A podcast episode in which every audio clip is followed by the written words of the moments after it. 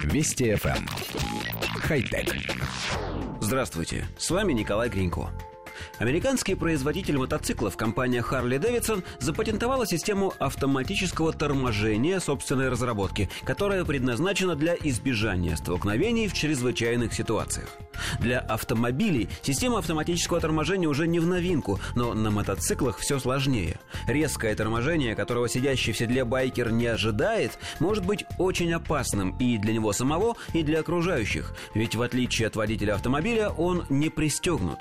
Новая система для мотоцикла повторяет автомобильную. В нее входит набор датчиков и радар, который отслеживает дорожную обстановку.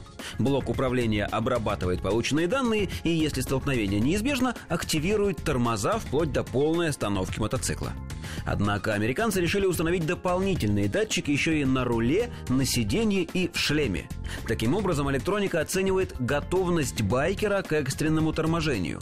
Если система решит, что есть риск потери равновесия, то включит предупреждающие индикаторы, вибрацию и звуковой сигнал. Если человек проигнорирует их, то через полсекунды электроника задействует тормоза. Сначала с нарастающим усилием, а если байкер крепко сидит в седле, то с максимальной эффективностью.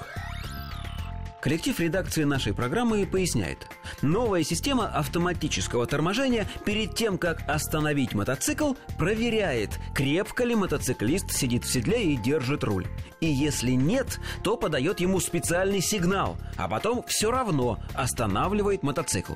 То есть тормозит она в любом случае, но если водитель расслабился, она сначала издаст некий звук. У нас в редакции появилось предложение, как компания Harley Davidson может сэкономить огромные деньги.